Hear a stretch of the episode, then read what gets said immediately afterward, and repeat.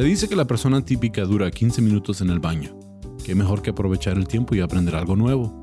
Les presento el podcast de solo 15 minutos sobre datos, detalles y pormenores cagados que podrás disfrutar mientras que... bueno, en cualquier rato libre.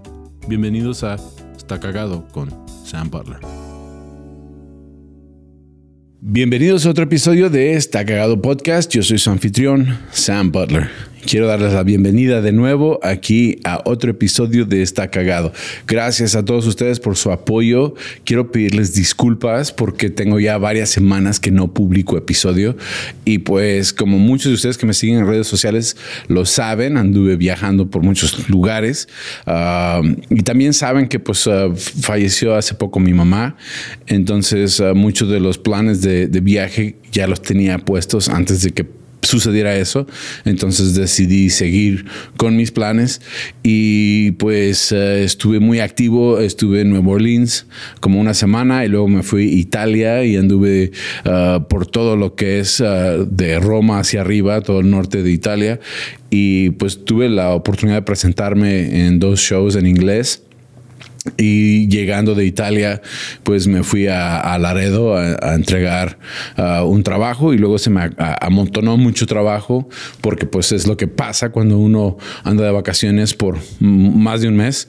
Entonces uh, me atrasé con los, con los episodios y también la verdad como que la realidad de que ya mi mamá no está como que empezó a hacerse ah, más real. Entonces como que entré en una depresioncita chiquita, pequeña. Ah, entonces como que eh, tuve que tomar un descanso ah, leve.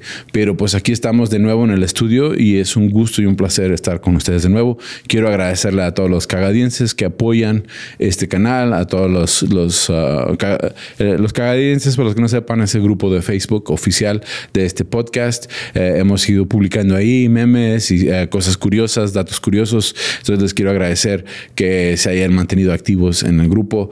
Y como, como les dije anteriormente, les pido disculpas por no haber estado publicando, pero sí como que tuve que tomar un descanso leve para reflexionar y, pues moverme hacia adelante. Pero aquí estamos y ah, tengo un tema muy interesante para ustedes. Ah, como les mencioné anteriormente, estuve viajando por Italia y aprendí muchas cosas y, no quiero cansarlos con temas de Italia porque yo sé que el último tema también fue de Italia, pero sí fue algo que fue un sueño personal el poder ir a, conocer y pues si tienen la oportunidad de ir, se lo recomiendo, vayan. Pero sí, ah, en, lo que anduve viajando ahí, llegué a ir a una ciudad que se llama Verona.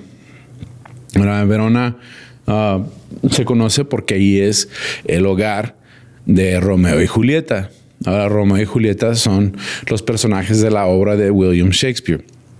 Son conocidos por esa obra, aunque nos vamos a dar cuenta en este episodio que no necesariamente es lo que pensamos andábamos caminando mi amigo Nick y yo eh, en Verona, porque él vive allá, él es de aquí, él estuvo en el episodio 2 en inglés o 3 ah, aquí y ya se mudó a Italia, entonces fui a visitarlo a él también.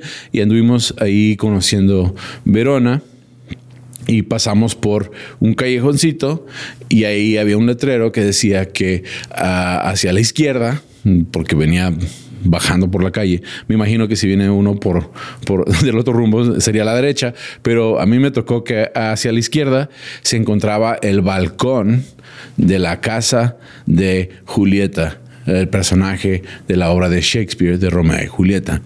Ahora, todo el pueblo de Verona como que eh, eh, se enfoca mucho en, eso, pues es, es, es, algo muy, muy, muy chido, ¿no?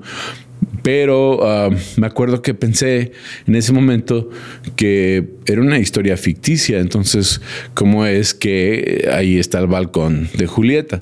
Y ya platicando con mi amigo, ah, nos pusimos ahí a buscar unos datos y nos dimos cuenta que en realidad sí existió esta persona, aunque tal vez no se llamara Julieta o tal vez se llamaba Julieta, eso, eso no, no realmente es relevante, pero el personaje en el que se basa Julieta sí existió y que ahí estaba su balcón. Entonces nos quedamos como que, pues, ¿qué onda? Y nos dimos cuenta que realmente Julieta no necesariamente era la misma Julieta de la, de, la obra de Shakespeare, sino que Julieta era un personaje de una obra que se escribió en italiano en 1476, que se llamaba Mariotto y, y Gianosa.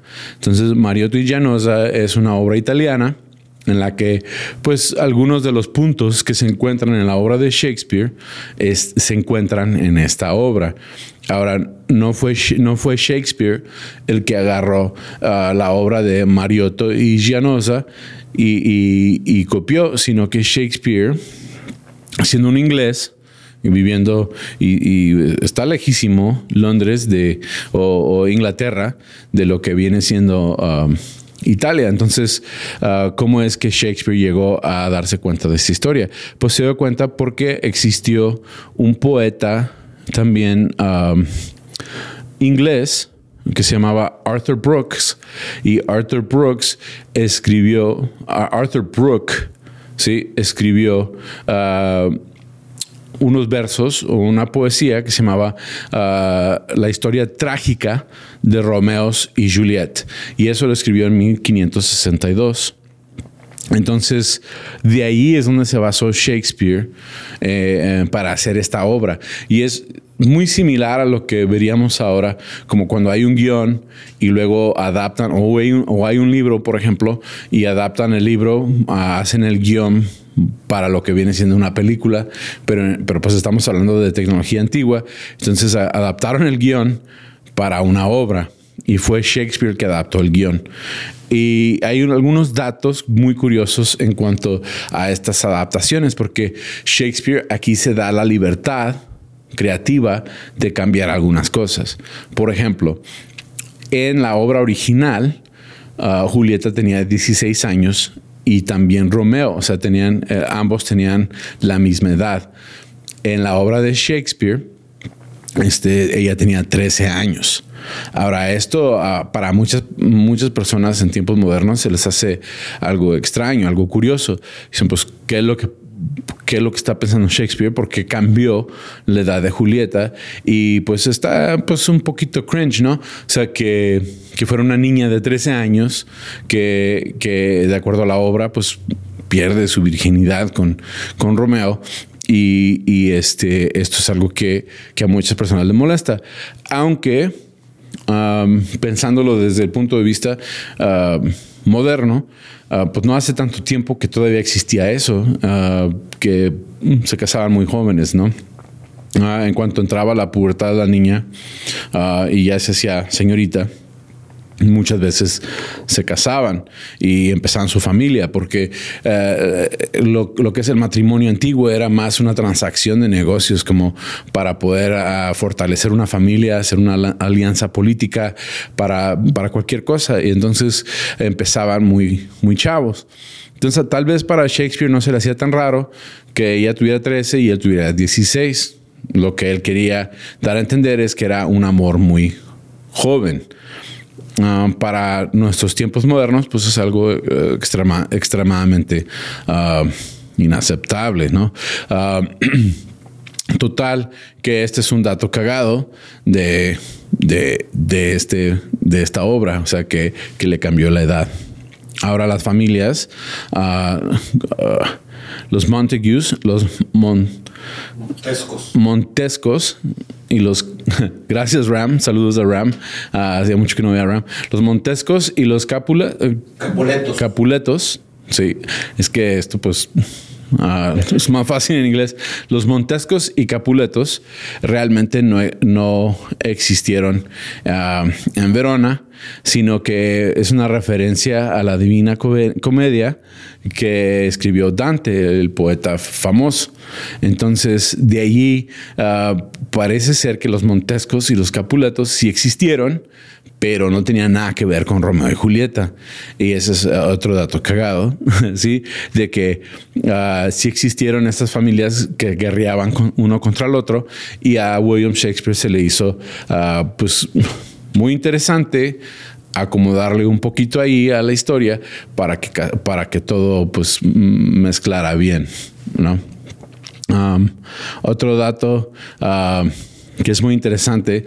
Hay, una línea en, en, um, en, la obra que es que en inglés es, es más icónica, no sé si, eh, en español sea tan icónica, pero uh, utilizan la, uh, el término wherefore o sea, wherefore art thou, que dónde está mi Romeo, sí, básicamente es una traducción.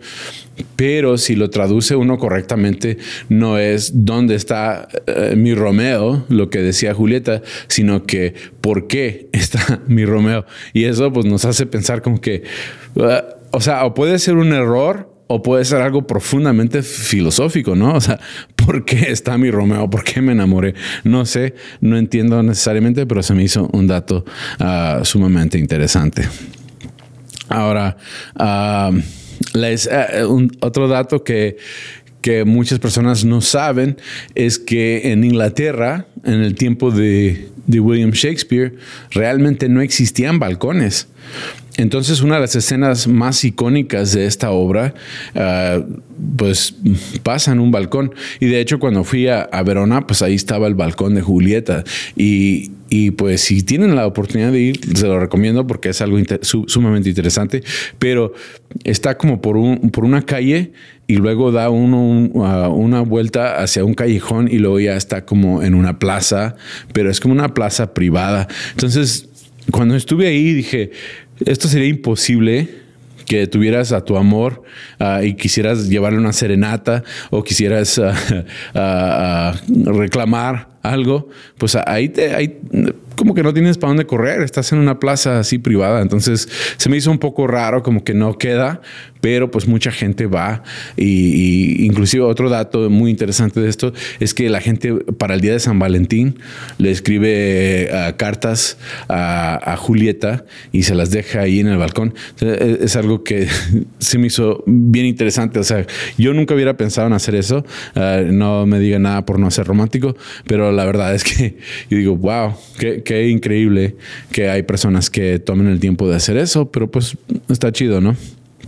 Ahora, algo que discutimos, porque no sé si ustedes escuchen mi otro podcast, pero uh, mi amigo Luis Muñoz y yo hacemos el podcast Puros y Pistos y en ese podcast platicamos un poco en cuanto a un puro que se llama el Montecristo.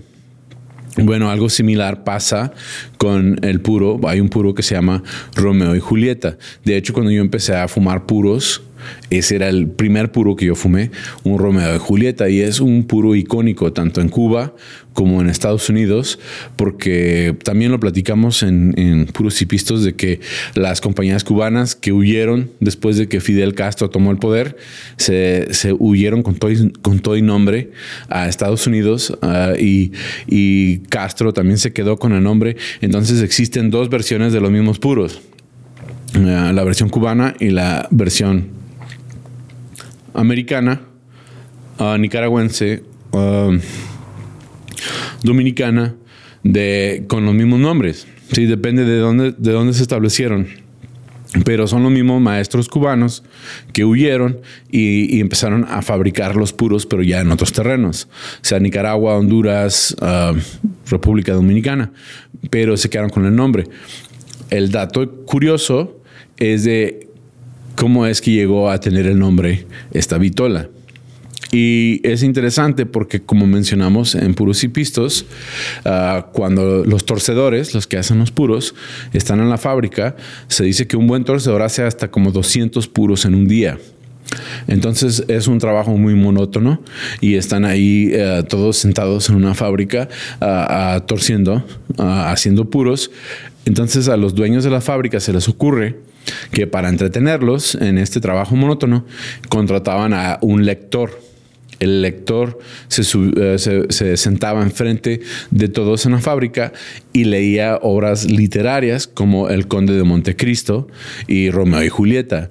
Y por eso algunas vitolas de puros tienen nombres de estas obras.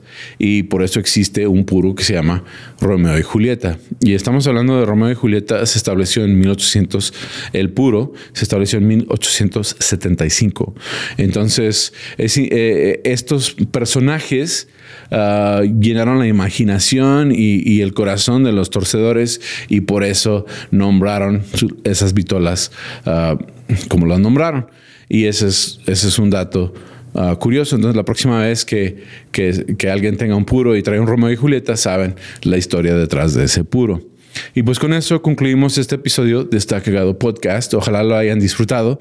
La próxima vez que estén con sus amigos, que quieran echar una plática ahí en, en, la peda, en, chupando, pues pueden ah, sacar este tema y discutirlo. Con eso, pues me despido de ustedes. Muchas gracias de nuevo. Si no ah, se han suscrito al canal, por favor háganlo y piquen a la campanita de, notificaciones porque todas las vistas ah, generan ingresos y esos ingresos los usamos para la producción. Y con eso terminamos este episodio. Nos vemos la próxima semana. Yo soy su anfitrión, Sam Butler. Hasta la próxima.